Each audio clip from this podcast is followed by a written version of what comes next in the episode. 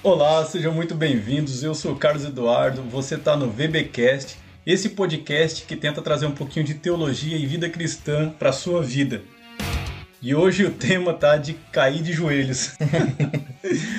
o Bruno Rafael e eu vamos falar sobre oração, o que é, para quem é, o que faz, como faz, para quê, quando e de que jeito, entre outras coisas.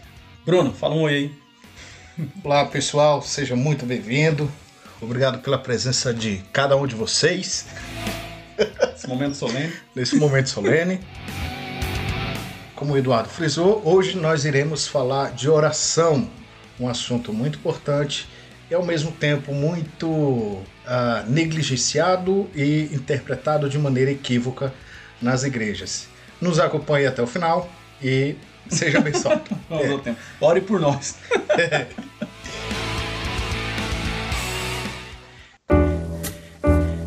Beleza, cara, é, como a gente fala sempre, antes de falar sobre alguma coisa, é interessante a gente conceituar essa coisa. Sim. Né? Porque senão a gente começa a falar, começa a falar e às vezes o pessoal nem sabe do que a gente está falando. Porque oração para um é uma coisa, oração para outro é outra coisa. E cada um interpreta a sua própria forma. Então a gente vai começar conceituando oração para vocês saberem do que a gente está falando. Qual a nossa visão de oração, o que a gente consegue entender na Bíblia e através da Bíblia o que é oração, beleza? Eu vou começar aqui, depois o Bruno continua. Oração basicamente é a nossa comunicação com Deus. É, quando eu falo com o Bruno, a gente chama isso de conversa. Né? Eu estou falando com ele, a gente chama de conversa. E quando a gente fala com Deus, a gente chama de oração. Nada mais é do que uma conversa, só que o interlocutor é Deus. e aí a gente coloca esse nome de oração. Então, o que é oração? É a minha comunicação com o meu Criador, é a minha comunicação com o meu Deus. Certo, Bruno? Fala aí. Certo. É comum nós ouvirmos que a Bíblia é a palavra de Deus. Quer ouvir Deus falar? Leia sua Bíblia. Quer ouvir uh, Deus audivelmente? Leia sua Bíblia em voz alta. E a oração, digamos que é o contrário, a via contrária da leitura bíblica. É quando eu falo com Deus. Deus fala comigo através das Escrituras e eu falo com Deus por meio da oração. E é através dela que nós entregamos a nossa adoração, exaltamos a Deus, reconhecemos a sua divindade, a sua majestade, a sua soberania e, a, e demonstramos a nossa dependência deles, a nossa pequenez diante deles e por meio disso apresentamos também as nossas, a nossa confiança. É, tem muito a ver com o nosso relacionamento com Deus. Né? A qualidade, a quantidade, a frequência, a profundidade os temas tratados na oração, ele vai trazer, ele vai demonstrar o relacionamento que eu tenho com Deus. Se é um relacionamento de dependência, que nem você falou, um, um relacionamento de um ser pequeno com um ser tão grandioso que é Deus soberano, ou um relacionamento de troca, um relacionamento de barganha, né? Eu acho que a oração ela serve também de termômetro para medir o meu relacionamento com Deus. Que tipo de relacionamento que eu tenho com o meu Criador? É, se eu chego diante de Deus, que nem o Bruno falou, pedindo perdão, exaltando o nome do Senhor, né, adorando Ele, me, me, me curvando diante da majestade que é, que é Deus, então eu acho que eu tenho um relacionamento saudável com Deus, porque eu reconheço Deus é, como Ele realmente é. O Senhor, Criador, soberano sobre todos. E se eu for chegar diante, sei lá, de um policial, eu já chego com certas, com certas restrições até, né? Com, até o meu vocabulário muda. Quanto mais diante do Senhor, diante do Criador dos céus e da terra. É, tem que chegar com reverência, tem que chegar com temor.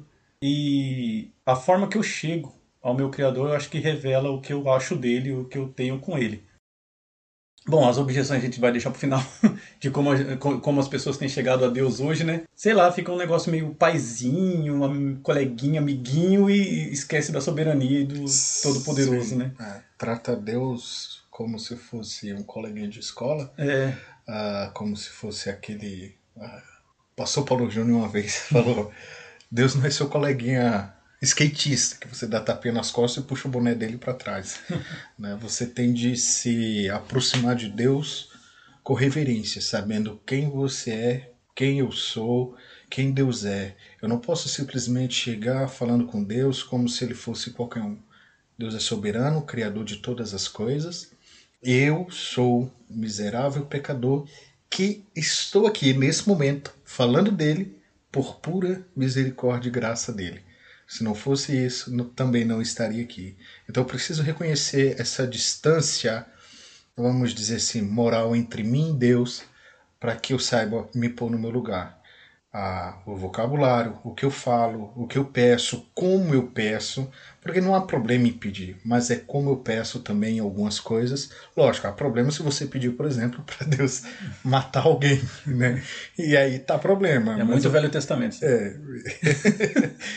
E esse problema também está em você, na sua fé. Mas de resto, não tem problema você pedir. Mas isso vai entrar lá no finalzinho nas nossas objeções. Mas terminando de conceituar a oração aqui, é, só na verdade reforçando o que a gente falou, é uma conversa com Deus.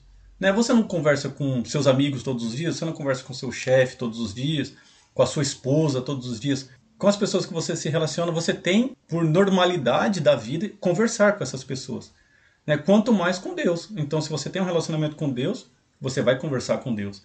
E, como o Bruno falou, Deus nos, nos comunica através da Bíblia e a gente comunica com Deus através da oração. Muitas vezes a gente percebe que durante a oração parece que Deus dá alguns direcionamentos, parece que no ato de orar é, você organiza o pensamento, não sei o que acontece que que você consegue resolver algumas coisas. Não sei se você esvazia sua mente para falar com Deus você consegue resolver algumas coisas.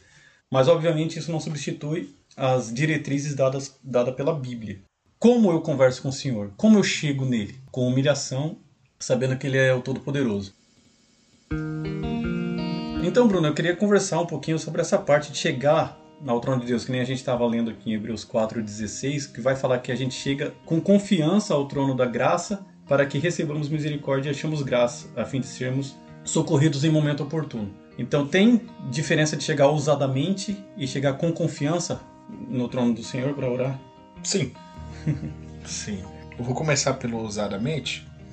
Ah, se vocês, por exemplo, visitarem algumas denominações, ah, alguns eventos de oração, vamos dizer assim, você vai perceber uma característica comum que é exigir que Deus faça algo. Por exemplo, as famosas campanhas que você pega, vê a pessoa fazer um sacrifício, entre aspas, né, que é aquele período de dias de oração, crendo piamente que Deus vai fazer e de uma forma exigente que Deus assim o cumpra.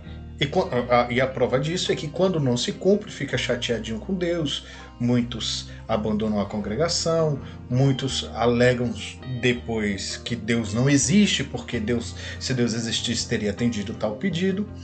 Então isso é uma forma, é, eu acho que uma troca de papéis, né? uma troca de papéis, quando o servo tenta se colocar no local do seu senhor.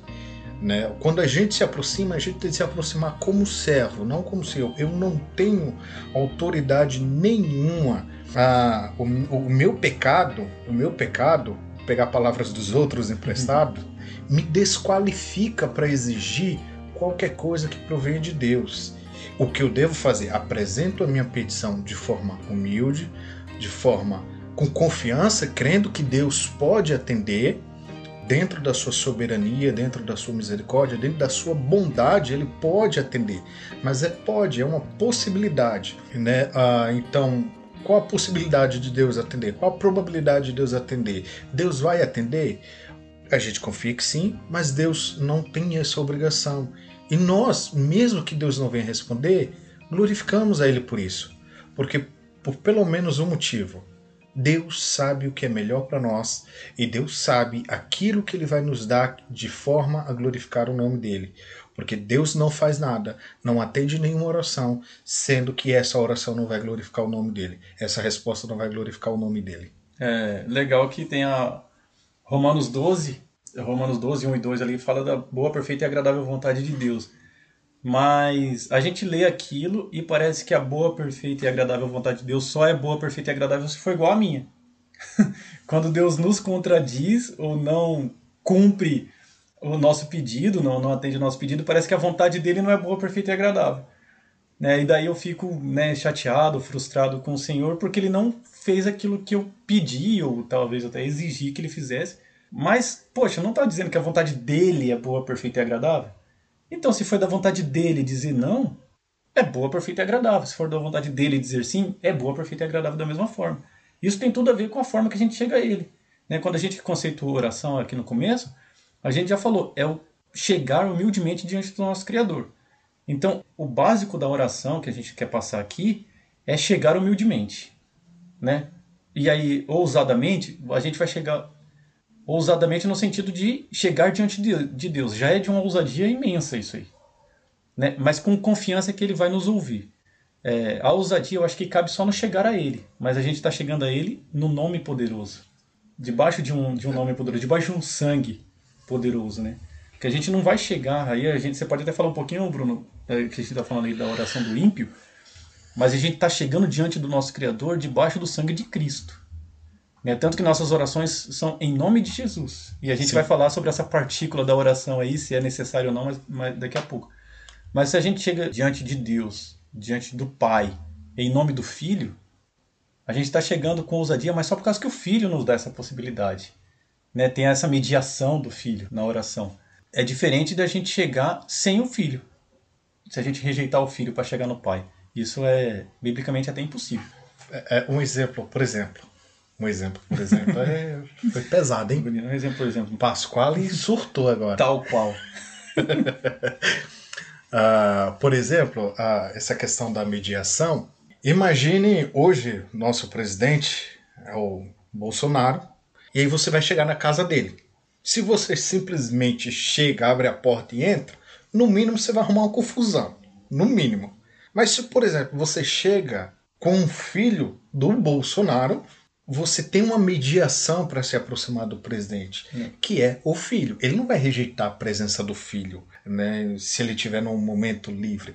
Embora eu estou falando, fazendo uma, uma comparação extremamente absurda, extremamente absurda. Mas é basicamente essa relação. Diante de Deus, que é infinitamente mais soberano que um presidente da república, a gente não pode ter essa ousadia de simplesmente chegar lá, abrir a porta e entrar.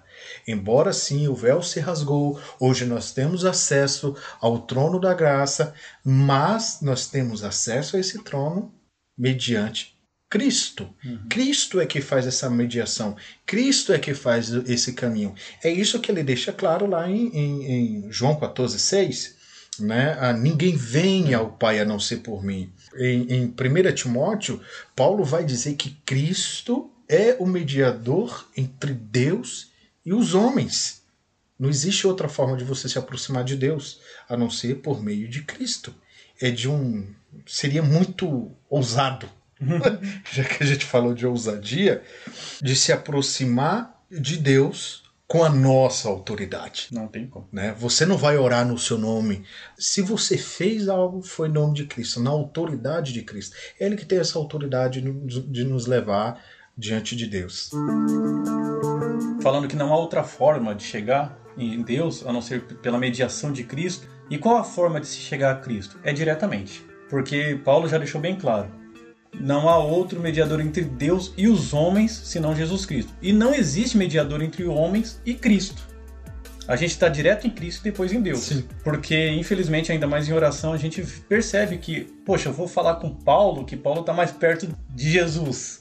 Há quem coloque mais alguns mediadores entre nós e Jesus para depois chegar em Deus. Mas a Bíblia é, é clara quando diz que existe um mediador entre Deus e os homens, Jesus Cristo. É, não sei se ele completa Jesus, Jesus Cristo, Cristo homem, homem, né? Isso. É, eu estava em dúvida se, se era João que falava é. em, outra, em outra passagem lá.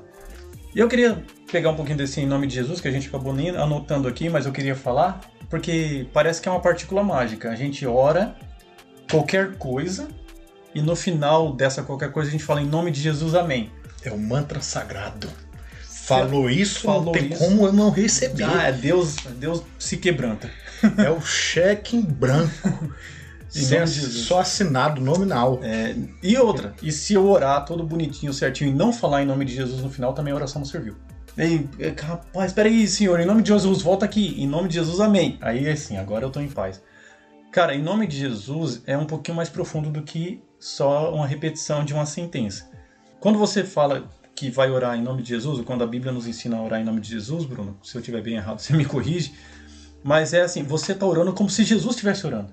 É mais ou menos assim. Você pediria o que Jesus pediria.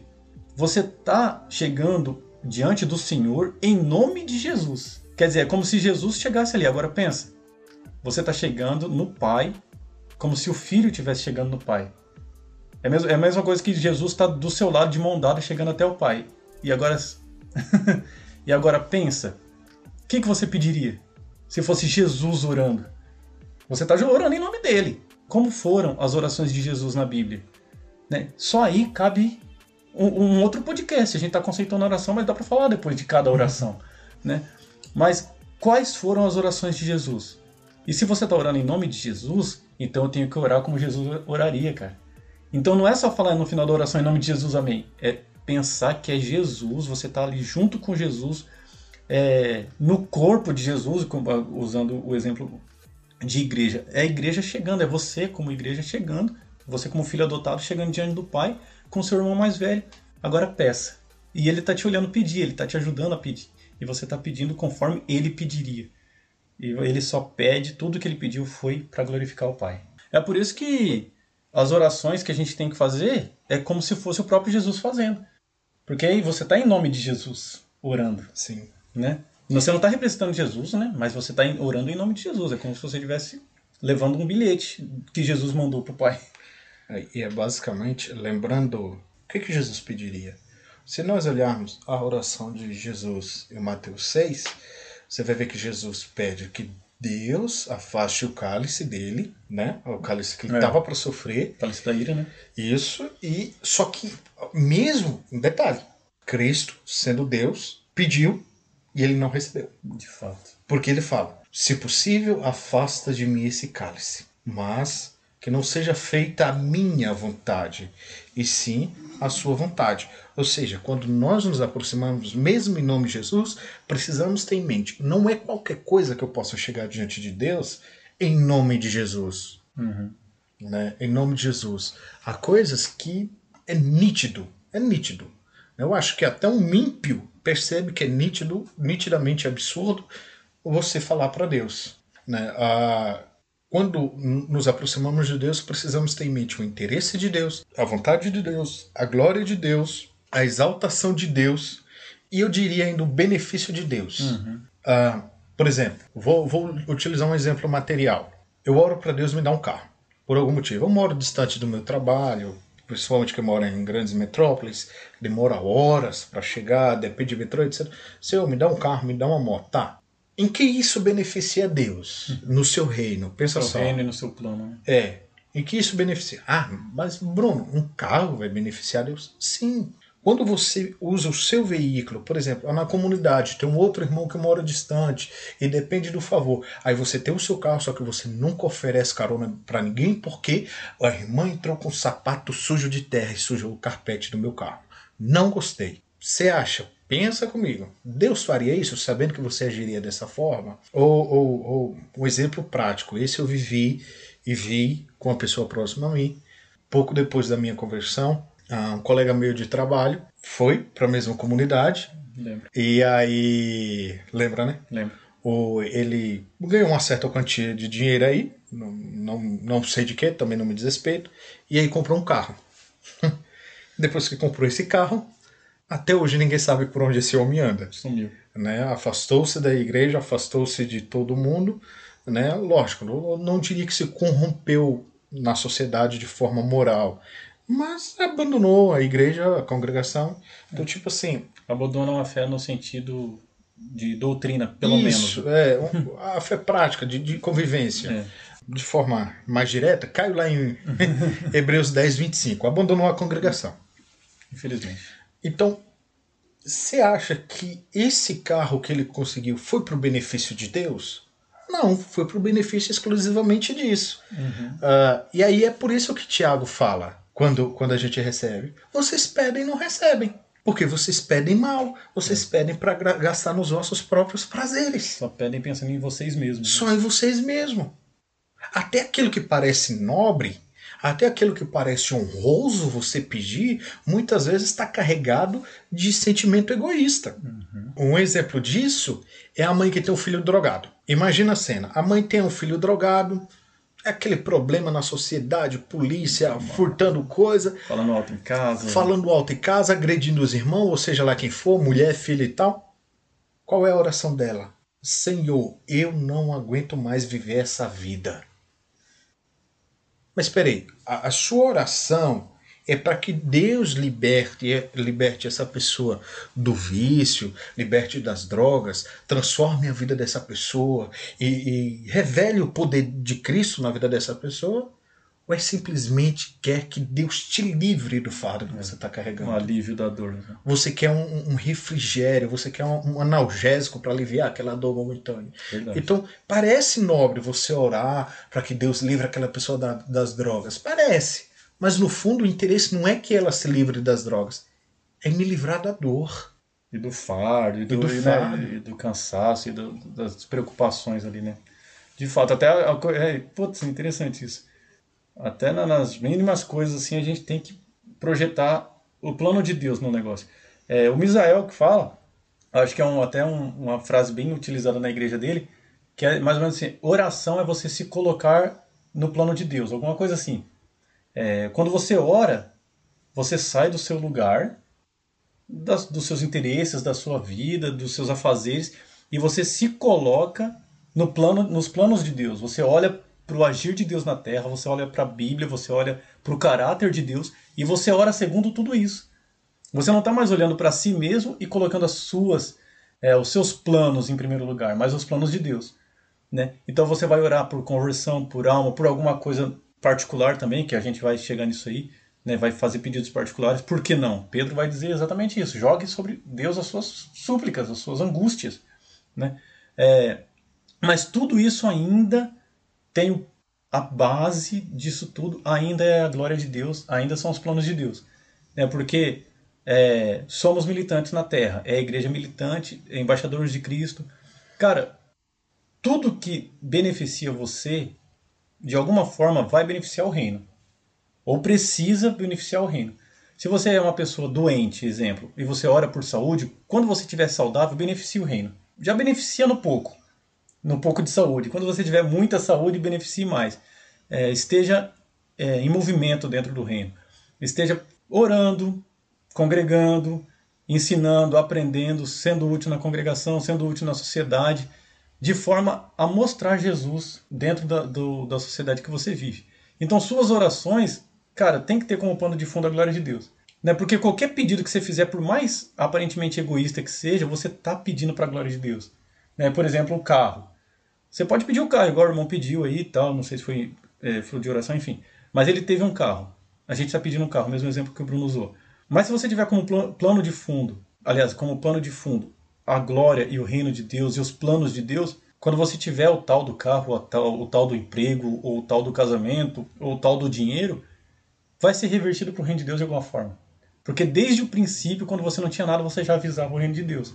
Eu penso muito quando oro, quando qualquer coisa assim, o que Jesus disse sobre o fiel no pouco e fiel no muito.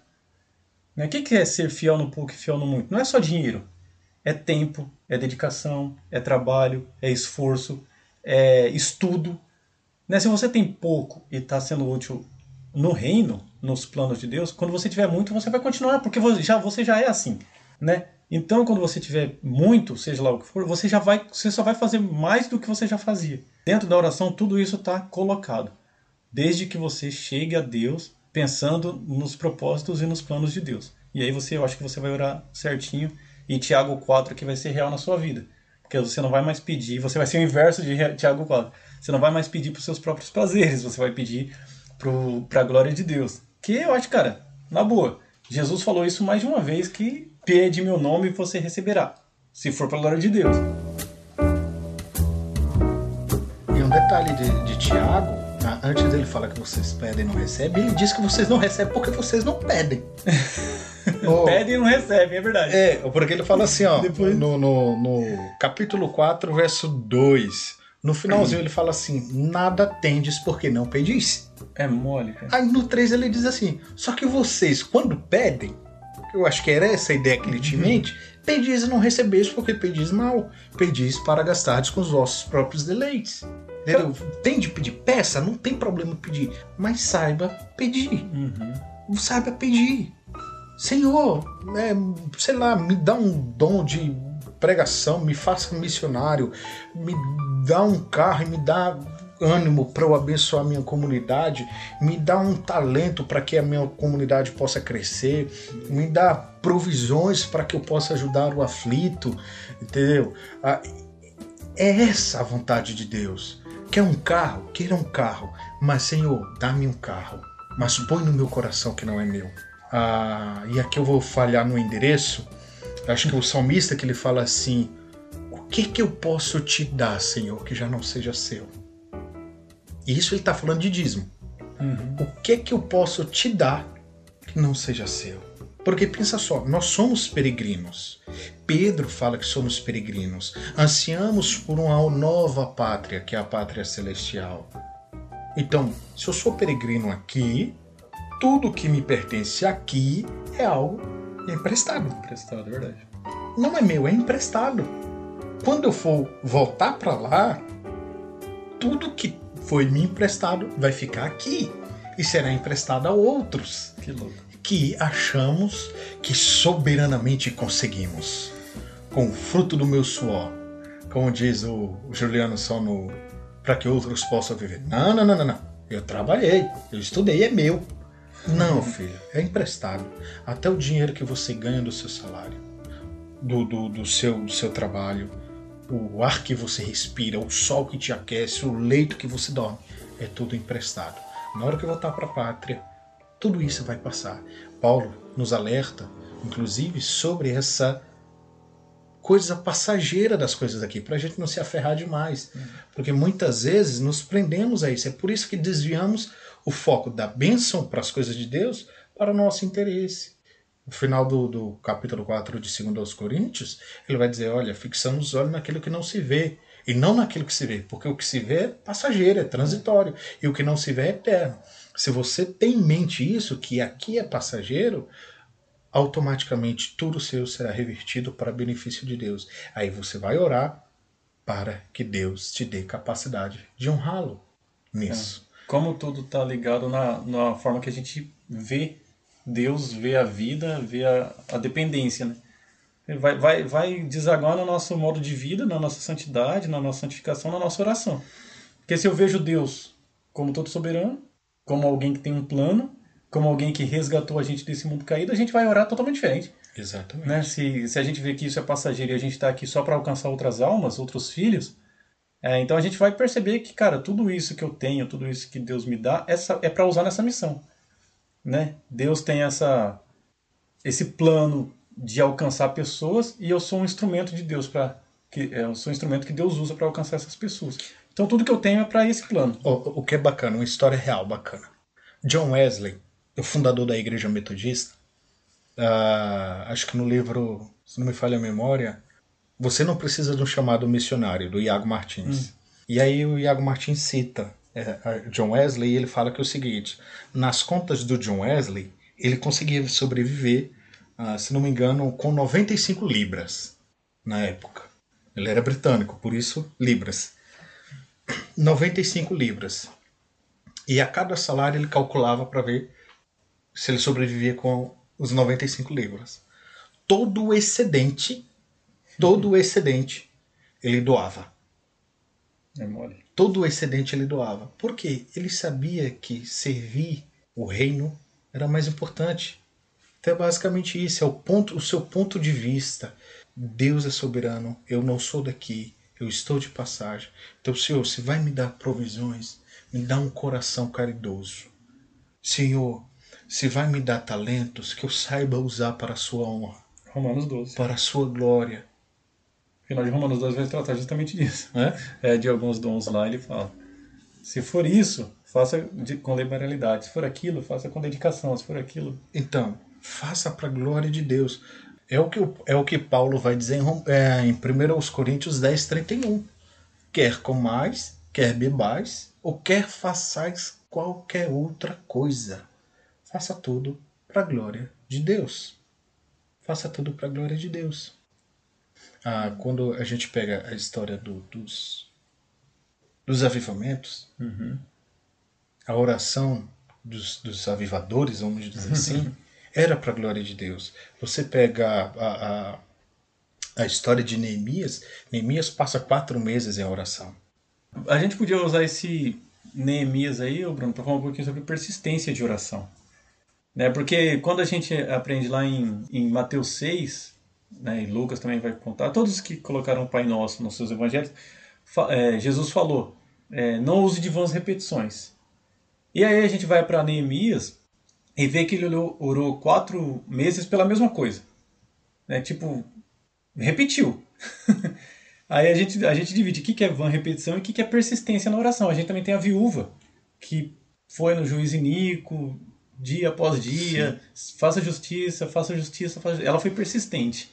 Né? E outras tem só é, vãs repetições. Você, né, a gente podia falar um pouquinho sobre essa diferenciação aí. A, a van repetição, ah, essa interpretação que eu tenho, é, é basicamente a receitinha de bolo. Você ora sem pensar no que está fazendo. É, você vai fazer uma receita de bolo de cenoura. Uhum. Se você faz um hoje e você faz outra amanhã, você vai mudar alguma coisa na receita? Não, não é. É a mesma receita. A mesma receita. Sabe, pessoas que usam o Pai Nosso como mantra? Uhum. É basicamente isso. Inclusive foi no mesmo contexto né, que Jesus falou. Ah, ah, o Pai Nosso, tudo bem, não, não tem problema você orar o Pai Nosso. Não tem, tá? Não tem. Só toma cuidado porque você pede para que Deus te perdoe assim como você perdoa os que te ofenderam. Então, ah, Saiba o que está falando. exatamente, tenha consciência do que está falando. Mas não tem problema você repetir. O problema é repetir isso de forma vazia. Aí eu vou abrir um parêntese aqui da etimologia. O que, que significa van? Uhum. Van é vazio. É. É daí que surge vaidade, daí que surge outras palavras. É vazio, oco, né? Só tem aparência de oração, mas não é uma oração. É, é um clichêzinho que você está repetindo ali, contando bolinhas e etc. É tão, é tão legal isso aí, cara, que é, no mesmo contexto do Pai Nosso, no mesmo contexto de Van Repetições, é, Jesus vai falar que é o, o Pai que vê em secreto, né, ele te recompensará. Então não é o Pai que ouve. Então você está lá falando coisas vazias, mas ele está vendo para o vazio. Então se você está repetindo, pode não ser o Pai Nosso, pode ser qualquer outra coisa. Né? Você só está repetindo aquilo que você falou ontem, que falou anteontem, e fica quase você balbucia a oração, no sentido de só, "Ah, Deus, amém. Deus não ouviu, e se ele tivesse ouvido, ele não está interessado no que ele está ouvindo, mas no que ele está vendo. E daí ele olha para o seu coração, tá seco, tá oco, não tem nada, não tem quebrantamento, e aí, cara, não vai ter resultado. É aquela oração que você faz na igreja. e aí que tiver culpa, se, se denuncie. Ah, Você tá orando lá e, nossa, tu precisa sair da igreja, que aí eu vou passar ali na lanchonete e aí eu vou comprar um, um hot dog, eu vou comer uma. Não, hoje eu vou beber coca, não, hoje eu vou beber. A sua boca tá pronunciando a sua oração, mas a sua mente tá interessada em assuntos alheios à sua oração. Então é basicamente isso. E às vezes não é nem só repetir, é qualquer oração vazia. Legal.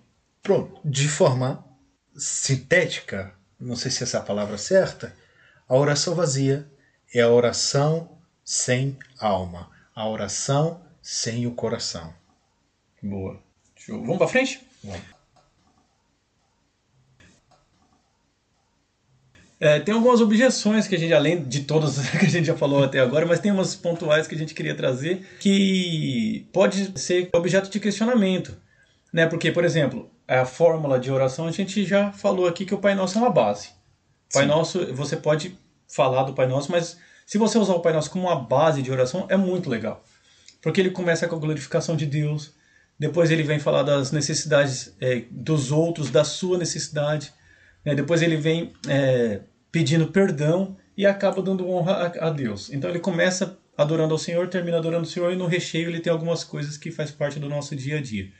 Né? É, tem essa parte de orar em secreto e tal. É, mas também tem a parte de onde orar. Né? Porque daí, cara, você falou de orar na igreja. Qual a diferença de orar na igreja, orar no quarto, orar na sala, orar no monte? Eu, na boa, não tem diferença. Pra mim que é tudo a mesma coisa. Deus tá em todo lugar e eu também. eu também não. Deus tá em todo lugar e eu tô ali falando com ele. Eu consigo chegar a Deus em qualquer lugar que eu tiver. Sabe qual é o local exato que é poderoso para você orar, é o aqui e o agora. Pronto. Eu vou ler uma, João, João 4, quando Jesus fala com a mulher samaritana. Uhum. A partir do verso 19, a mulher diz assim: Senhor, vejo que és profeta. Nossos pais adoraram nesse monte, e vós dizeis que é em Jerusalém, no caso no templo, o lugar onde se deve adorar. Disse-lhe Jesus à mulher: Mulher, crê-me, a hora vem em que nem neste monte, nem em Jerusalém adorareis ao Pai. Vós adorais o que não conheceis, nós adoramos o que conhecemos, porque a salvação vem dos judeus. É aqui o que é importante. Mas a hora vem, e agora é, em que os verdadeiros adoradores adorarão o Pai em espírito e em verdade. Agora é, e a hora vem. Lembra que a oração também é uma forma de adoração? Então é agora, em qualquer lugar. Por exemplo, o apóstolo Paulo, em 1 Timóteo, ah, capítulo 2, verso de número 8, fala o seguinte: Quero, pois, que os homens orem em todo lugar, levantando mãos santas, sem ira e sem discussões. Ou seja, é no monte, Uhum. é em casa, é no quarto, é na cozinha, é no trabalho, em todos os lugares, em todo lugar, sem ira, sem discussão. E antes que alguém erga uma objeção, mas Jesus falou para não fazer igual os fariseus que oram nas praças. Verdade. Eu pego o contexto, porque era que os fariseus oravam na praça. Oravam na praça para se aparecer, Para que todos. para que é, todos Tá vissem. Tá no texto de Mateus 6, tá? Não há uma contradição, antes que alguém levante objeção. Texto com texto. Aqui Paulo está falando de orar para a glória de Deus. É basicamente isso. É. Orem para a glória de Deus. Não para você ser visto, não para você, né, os homens te louvar e tal. Orem, mas orem em todos os lugares, onde você estiver. Ah, em, em 1 Tessalonicenses, capítulo 5, verso 17, Paulo também vai nos orientar a que? Orar sem cessar. cessar. Orar sem cessar não quer dizer que você vai orar sem parar nem um segundo. Uhum. É orar sempre que possível. E tem, é legal também que fala aí, orar com a mão levantada, mas é bem temporal de Paulo lá, com algum objetivo que ele tinha, porque a, a postura de oração também é pouco explorada na Bíblia, né? Como que eu, como que eu devo me colocar para que Deus me ouça? De joelho, deitado no chão, rosto em terra, que nem tem muitos exemplos na Bíblia. Porque, cara, Jesus orou sentado do lado de uma pedra. Jesus orou ajo- ajoelhado, não, não, não me lembro de ter, ter visto alguma coisa. Mas os irmãos oravam em pé. Jesus orou crucificado. né? O, o, o rei Ezequias orou deitado também, porque não conseguia se levantar, estava doente. Mas tem tantas formas e tantas pessoas que oraram de tantos, com tantas posturas que não tem uma postura mais ou menos santa do que a outra. Mas a gente consegue trabalhar um pouquinho sobre isso. A, a- questão da postura, eu acho que ela é, ela é bem subjetiva. Uhum. Né? Lógico, a, postura, a gente tem que ter uma postura de reverência. E isso vai além da de como você fala, né? Sim, De como você vai, como você se coloca diante do Senhor, que nem a gente falou lá no começo do, do podcast. mantenha isso em mente. Reverência. Reverência. Se você vai em uma audiência, em um fórum, você não se porta de qualquer maneira para o juiz. Você não, não, não se pronuncia ao juiz de qualquer maneira. E aí, João? O cara aí é inocente, mano. Você não vai falar dessa forma. Tudo bem que nesse aspecto você não tá pecando em falar assim. Porque tem umas questões de cultura, né? É, tem bastante coisa cultural também. É, é, é, Mas, dentro, mas dentro de cada cultura também tem as suas, Os as seus suas- limites de reverência. É, tem sim. Ah, ah, então, a, pos- a sua postura tem de ser uma postura reverente. Como o Eduardo frisou, a Bíblia não tem uma norma. Olha, a forma de você orar, você vai deitar no chão com os braços em cruz. É. Não, não tem. A Bíblia tem algumas citações de cenas de, de, de, de, de- oração. Você pega Mateus 6, Jesus vai dizer: entra no seu quarto, fecha da tua porta, ora teu pai que está em secreto. Você vai ver em É isso que você falou, né? Em todo lugar com as mãos levantadas. Isso, e em todos os lugares com a mão levantada. Atos 21, verso 5, Paulo vai dizer que na beira da praia lá, eles de joelhos oraram. Uhum. Ah, no Monte das Oliveiras, quando Jesus orou, vai dizer que Jesus estava ajoelhado, mas está descrevendo algo. É. Está descrevendo algo.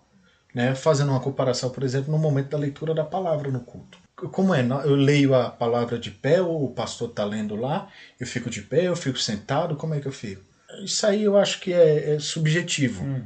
É subjetivo. Embora, no, no caso, a única referência de posição da palavra é Neemias né? Neemias 8 é que quando ele acha o livro da lei, todo mundo fica de pé. É. Só isso, mas também não diz que é uma norma. Né? Uhum. Tá só uma descrição. Tem muito, a ver com, tem muito a ver com cultura, porque, cara, o evangelho, Cristo, ele é tão multicultural. Cada cultura foi se adequando. A cultura dos judeus lá tinha essa cultura de postura, né? a cultura do Oriente Médio, a cultura da Ásia.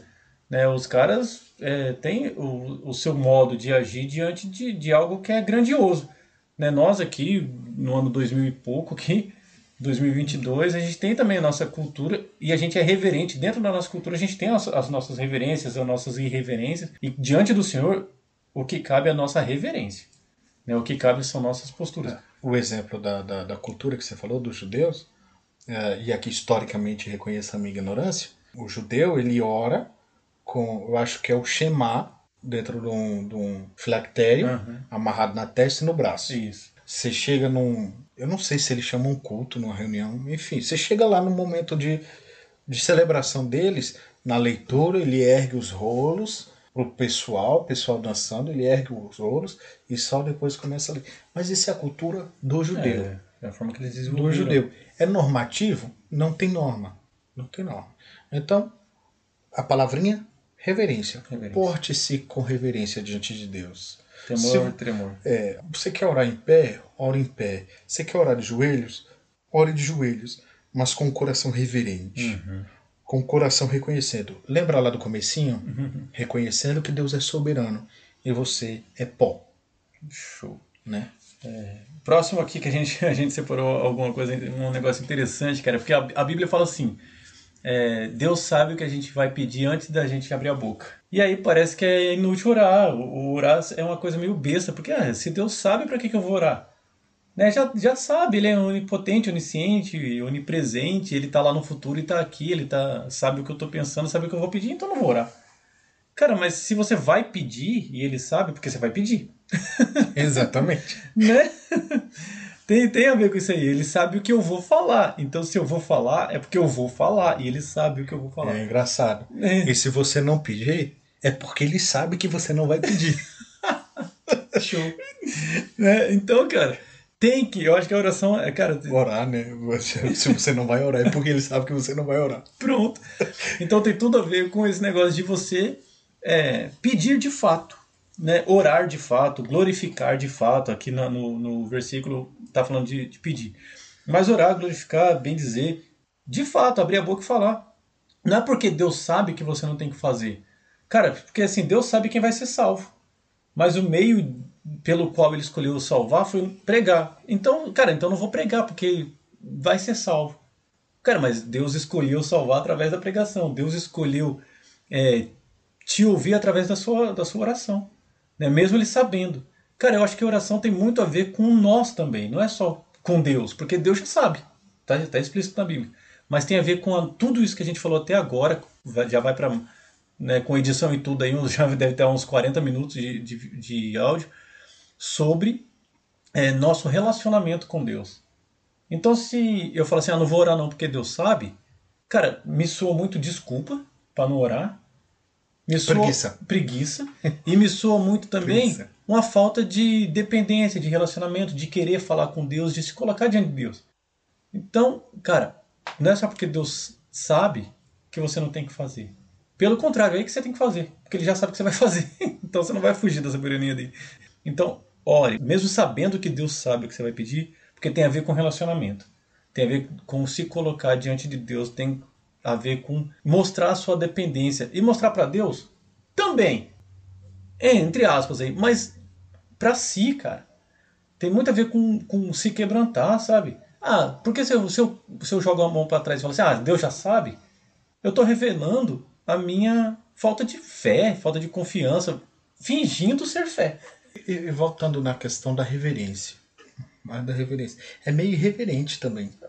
Você, você tá Você ignorando. dá de ombro. É, você tá ignorando aquilo que a própria escritura determinou. Ore. Eu Ore acabei de ler- Um monte de versículos Eu acabei de ler aqui, é, 1 Tessalonicenses 5,17, É, pô. ah, 1 Timóteo 2,8, ah, Mateus 26, 41 vai dizer orai É, e vigiai. Ensina-nos a orar, Deus. É. E Jesus não falou assim, não, não precisa porque eu já sei. É, eu já sei o que Pelo pedir. contrário, ele falou, ele deu a maior oração, a coisa É. mais linda da Bíblia, cara, tá lá. E aí, mesmo sabendo que Deus sabe o que a gente precisa e que Deus vai nos fornecer somente aquilo que lhe apraz, somente aquilo que ele acha que- é necessário para nós, a gente ora. Por quê? Porque a gente confia na provisão de Deus, na providência. A gente confia na soberania de Deus. A gente confia na bondade de Deus. A gente é, obedece Uhum. a ordem dele de orar. E também tem a questão do relacionamento, como a gente falou no conceito. Fantástico. A gente ora, às vezes, ainda que a gente não vá pedir. Deus sabe o que a gente vai dizer, mas ainda que a gente não vai pedir. Olha, mas eu vou orar só como meu momento de adoração. Eu vou dobrar o meu joelho, eu vou orar de pé, eu vou apresentar apenas louvores a Deus em formato de oração para se relacionar. Cara, faça isso, pelo menos uma oração sim, duas, três não. É. Faz isso que, cara, eu não vou pedir hoje, hoje eu só vou glorificar. Cara, faz, é um exercício interessante, é um exercício bom. E esse tópico só tá aqui porque a gente é preguiçoso. E a gente fica dando desculpa para não orar. Vamos é, puxar aqui, ó. O Bruno citou lá no começo lá campanha. Né, E por que a gente, eu pelo menos eu acho campanha uma coisa meio estranha. Parece coisas antagônicas, assim, campanha e vida de oração. Parece que eu só vou orar porque é campanha. Eu só vou, não, eu vou me dedicar a orar essa semana. Pô, e, e- e até agora estava fazendo o quê? você não estava orando? Então acho que é uma vida de oração, ela substitui campanhas, vamos dizer assim. Ou pelo menos vai diminuir em 90% as campanhas. Sabe por quê? Porque campanha é orar. Se você já está orando, né? Então não, não tem um, um sentido muito interessante de ser campanha. Porém, a gente estava conversando antes sobre é, alguns momentos que a gente se dedica, até coletivamente, sobre orar. Se há uma cláusula de exceção Uma cláusula de campanha. exceção. Porque tem gente que vive de campanha, cara. Isso que é, isso que é complicado. Tem gente que campanha é o normal. E a, gente, e a gente fala assim, né, campanha é o normal desde que tenha um objetivo que glorifique a Deus naquela Sim. campanha. Ou naquela vigília, ou naquele encontro de oração. O que eu acho bem bacana, assim, que é bem pessoal até, é um culto de oração. É algo regular, que não é 5, 6, 10, sexta-feira, ou quarta-feira que seja, e depois acaba. Mas algo contínuo que você vai ser disciplinado dentro da oração e orar junto com a sua comunidade. Faz parte da programação oficial, né? Isso, da igreja. Eu acho bacana, eu acho mais legal isso aí. Ah, isso eu também eu gosto. Eu gosto. E dentro desse, desse culto de oração que é, faz parte da programação da igreja, aí você coloca alvos. Porque da- naquela semana, por exemplo, você pode ter alguém internado na sua igreja, na sua comunidade, na sua família. Você chega no, num culto de oração que já é normal e fala pro, É. pro preletor ali, para quem estiver ministrando, sobre as suas demandas com Deus, momentâneas ali. E aí a igreja vai orar. Né, naquele propósito, ó, o irmão aqui está procurando emprego, está necessitado, outro irmão aqui não sei o que lá, não sei o que lá, é, tá doente, ó, a gente vai começar um trabalho na igreja, as mulheres vão começar um trabalho na igreja, os homens vão começar um trabalho de evangelização, a gente vai ter um acampamento daqui duas, três semanas, vamos orar nesse propósito? Vamos. Para dentro- expansão do evangelho. É, Entendeu? vai ter um, um evangelismo na praça, vai ter alguma coisa, então aí a gente pega isso que já é comum da igreja e só acrescenta. Eu acho, cara, eu acho que tem muito mais a ver assim com a frequência de oração do que parar tudo, dedicar um tempo exclusivo num propósito e depois acaba. 12 sexta-feiras de clamor para 12 meses de vitória. Sem, con- é, sem contar que É os temas ridículo, é bem, é. né, cara? É no mínimo ridículo. É, é- normalmente mostra que a sua fé é puramente material. É por isso que eu aposto na constância do que nesses Sim, tiro de 100 metros. é puramente material, gananciosa. Quase divinamente opressora, É. no sentido de oprimir o divino. É, porque, cara, você se põe no lugar de Deus. Por que, que eu digo que põe no lugar de Deus? Porque você é servo. Eu quero acreditar que seja. Uhum. E aí você chega numa autoridade que, com base nessa campanha das 12 sexta-feira, Deus tem de me atender. É igual você tem antes. E se Deus não atende? E ele não atende muitas orações. E ele não atende. É igual eu falo absurdamente. Às vezes Deus, vai- você vai orar para Deus curar alguém e esse alguém vai morrer. Porque é a vontade de Deus que os dias dessa pessoa cheguem ao fim, para a glória dele. Ainda que pareça absurdo, a morte também glorifica a Deus. Eu, eu até teve um, um velório esses tempos atrás que a gente tava falando, cara. Pra Deus todo mundo tá vivo. Exatamente. Pra Deus todo mundo tá vivo, cara. Não tem diferença pra Deus. Né? Pra nós, sim. E é doído, e tudo bem, vamos chorar. Mas pra Deus tá todo mundo vivo. Então, não tem, pra ele não tem tanta diferença assim. Eu acho que foi o Mário Sérgio Cortella que ele fala que quem morre somos nós. Acho que foi isso. É que a gente morre quem a gente era com aquela pessoa. É isso, quem morre é basicamente isso. Quem morre somos nós, não é a pessoa. Entendeu? E, é, e é- é- é basicamente isso. Ah, Eu, eu queria deixar aqui, já que a gente está falando de campanha, e não é só campanha. Tem a ver com local, tem a ver com palavras, tem a ver com repetições, tem a ver com tudo. A gente não pode colocar a nossa confiança no método. É. Né? A gente às vezes a gente vai orar e coloca nossa confiança no método. Puxa, cara, se eu orar 3 horas da manhã, a filha é menor. né? Se eu orar é, ajoelhado, se eu orar na campanha, se eu orar de mão dada, se eu orar no monte, É um sacrifício. Agora, se eu orar numa igreja que fica no monte de mão dada às três horas da manhã, pronto. aí, aí, aí Deus é obrigado a fazer. Em 2016, a gente jogando jogo tabuleiro. Falta do que fazer. Literalmente, no meu caso era, eu tava desempregado. Era muito constante naquela época, esses jogos. E aí o telefone do, de, um, de um dos participantes lá tava, tocou 3 horas da manhã. Aí eu olhei lá o despertador, eu digo, oxi, por que seu telefone tocou essa hora? Você que levanta essa hora para trabalhar? Não, é porque eu faço um sacrifício. Oi? É, eu levanto todo dia para orar 3 horas da manhã. Mas como assim sacrifício? Deus não quer sacrifício. Tem lá Jesus repreendendo em Mateus 12. Se vocês soubessem o que significa misericórdia, quero e não sacrifício, não condenariam os inocentes. Citando o Velho Testamento. Citando o Velho Nem Testamento. no Velho Testamento queria sacrifício. Mas sabe, entendeu? Então, tipo assim, é, é tolo. Entendeu? É tolo. Tudo bem, não, tem, não é pecado você levantar três horas da manhã. A tolice está em você crer que três horas da manhã a fila é menor, então Deus vai me ouvir. Mas espera aí, Bruno. Tá na Bíblia que aqueles que de madrugada me buscam, esse me acharão. Será mesmo? Será que é Deus mesmo falando Será isso? que é Deus mesmo? Quando você pega Provérbios 8, que é onde fala isso, Vai lá no Meditando nas Escrituras, tem um vídeo só disso. Os primeiros versículos já denuncia quem é que tá falando. Provérbios 8, 17. Eu amo os que me amam, e os que diligente me diligentemente me buscam, ou os que de madrugada me buscam, me acharão. Será que é Deus que está falando? Será que é sobre oração? Quando você pega o contexto, o capítulo já começa assim: Não clama porventura a sabedoria, e não faz o entendimento soar sua voz? O capítulo 8 de Provérbios ele vai tratar basicamente de forma figurada da personificação da sabedoria. O que que é personificação? É pegar uma coisa que não tem vida e dar vida pra ela pra, apre- pra ensinar alguma coisa, né? Isso, é, Fala, vive, ouve, vê e tal. isso. É como se fosse uma pessoa. É, isso Né? personificou. É, é, Deu personalidade. é. Nossa, nossa, que difícil. Nossa, Fazendo- que acadêmico. E aí, se você pegar todo o contexto, o texto todo está falando sobre a sabedoria, E a necessidade de buscar de buscá-la. de buscar a sabedoria. E quanto antes buscá-la, Melhor, vai achar. vai achar. Aqueles que E é isso, isso que o Eduardo falou, que o versículo 17 está falando. Quanto antes você buscar a sabedoria, mais cedo você irá encontrá-la. Então a sabedoria ama os que amam a sabedoria. E aqueles que buscam ela com empenho, com zelo e rapidamente a acharão. Não é Deus mandando você acordar três horas da manhã. É. Até porque, se você quer acordar, boa sorte. Amém, não, tranquilo. Não, Não, tranquilo, Deus, pode fazer, de né? boa. Eu sei que não é pecado, mas me perdoe. Me acorda às 3 horas da manhã, não. A não ser que eu já esteja direto. É. Né? Agora, se eu cochilar e acordar, não. Quer acordar três horas da manhã para acorde, mas não ache que isso vai fazer com que a sua oração seja mais ouvida por Deus. Primeiro, Deus não vai te amar mais. Segundo, Deus não vai te ouvir melhor. Ó, Deus não vai te amar mais, parece esquisito, mas ele já deu o seu filho, o filho dele por você, meu.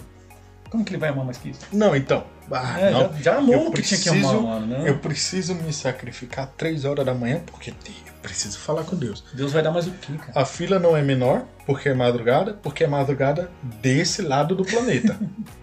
do outro lado, não. E do outro lado também tem cristãos orando. Tem uma parte. Entendeu? Então, tipo assim, quer orar? Ore. Quer orar no monte? Ore. Uhum. Quer orar uma posição de yoga de ponta cabeça? Seja feliz. Uhum. Eu vou achar meio esquisito se eu ver, mas enfim. Cada doido com sua mania. Ore. O importante é que ore. Mas tendo consciência de que isso não te aproxima e nem te afasta de Deus. É. O, o, o, o, método, o método, entendeu? A oração, sim. A oração te aproxima de Deus. Mas o método Né? O- Mas o é método relevante. não. A, a forma como você, se você come o arroz por baixo do feijão ou por cima do feijão, não altera o fato de que você está comendo arroz e feijão. É, e vão te sustentar.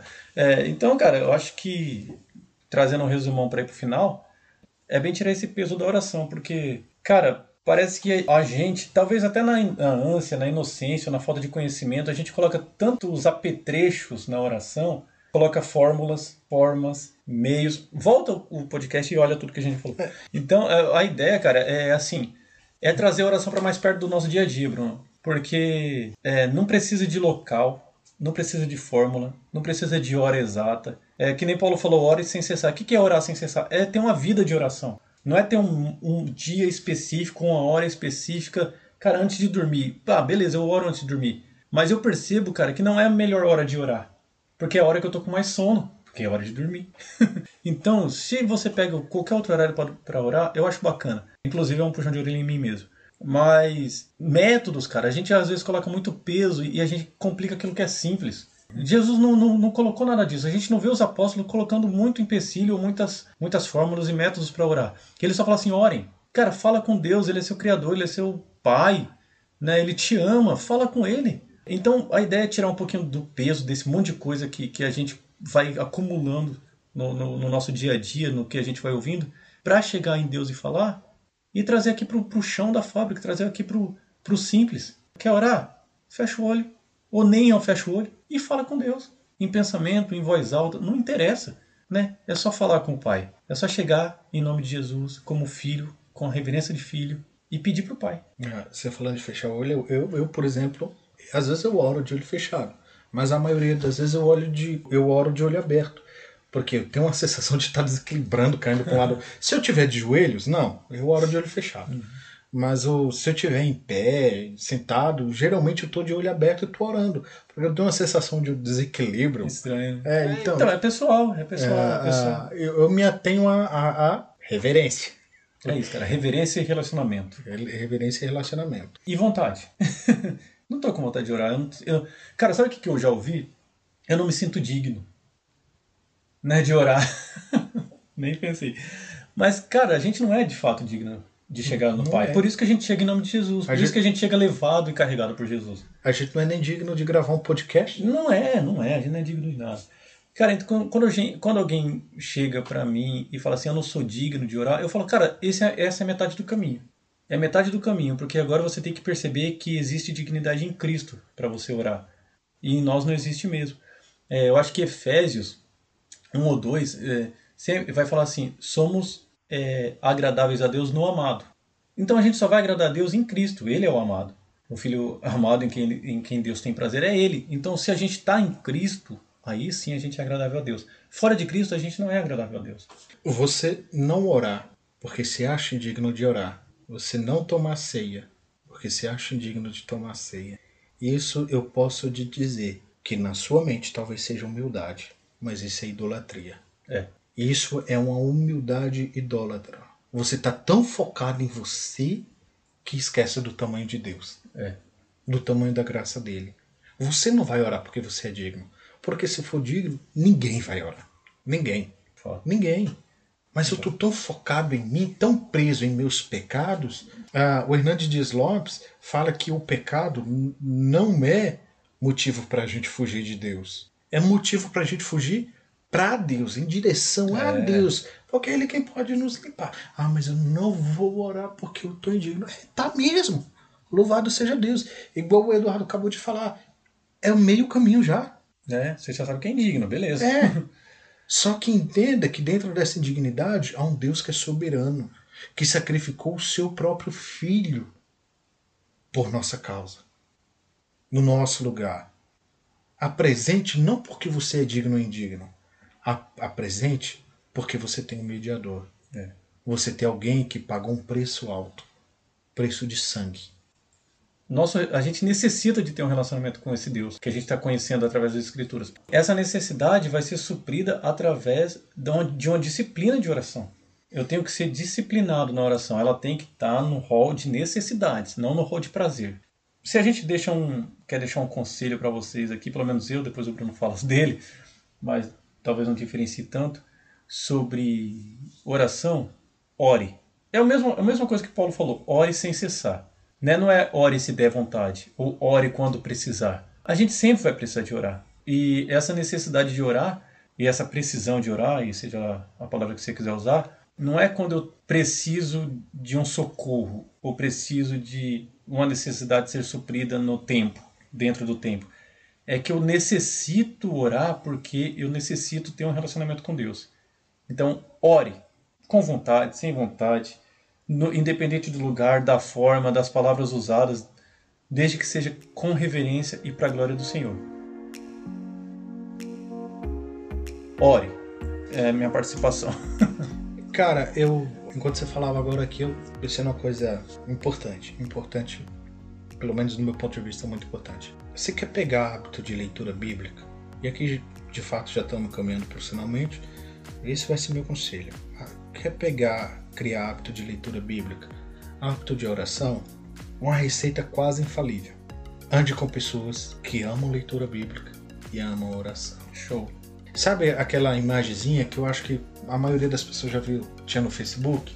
Dois homens andando na frente, com os braços para trás, e uma criancinha ah, atrás, também com os braços para trás. É a velha história do exemplo, ah, o comportamento de grupo. Se você se envolver com skatistas, você vai pegar comportamentos dos skatistas. Sim. Se você andar com marombeiros, logo você se tornará um marombeiro. Então ande com homens de oração, ande com homens de leitura da palavra. E breve, para a glória de Deus, você estará amando a oração, estará amando a palavra de Deus. Não é fácil, não é mesmo, porque é mudança de hábito. Toda mudança de hábito ela é sofrida no início. É. E a gente sabe o que é para fazer. A gente sabe, cara, o que é para fazer. É, Romanos 7, discussões à parte, mas Romanos 7 tem a, a, parte ali que fala: Minha mente sabe da lei, mas meu corpo não quer saber. Não. Tá, tá, tá querendo pecar. Então existe essa, essa briga aí, Gálatas vai dizer também sobre essa briga da carne e do espírito, mas o espírito tem que vencer.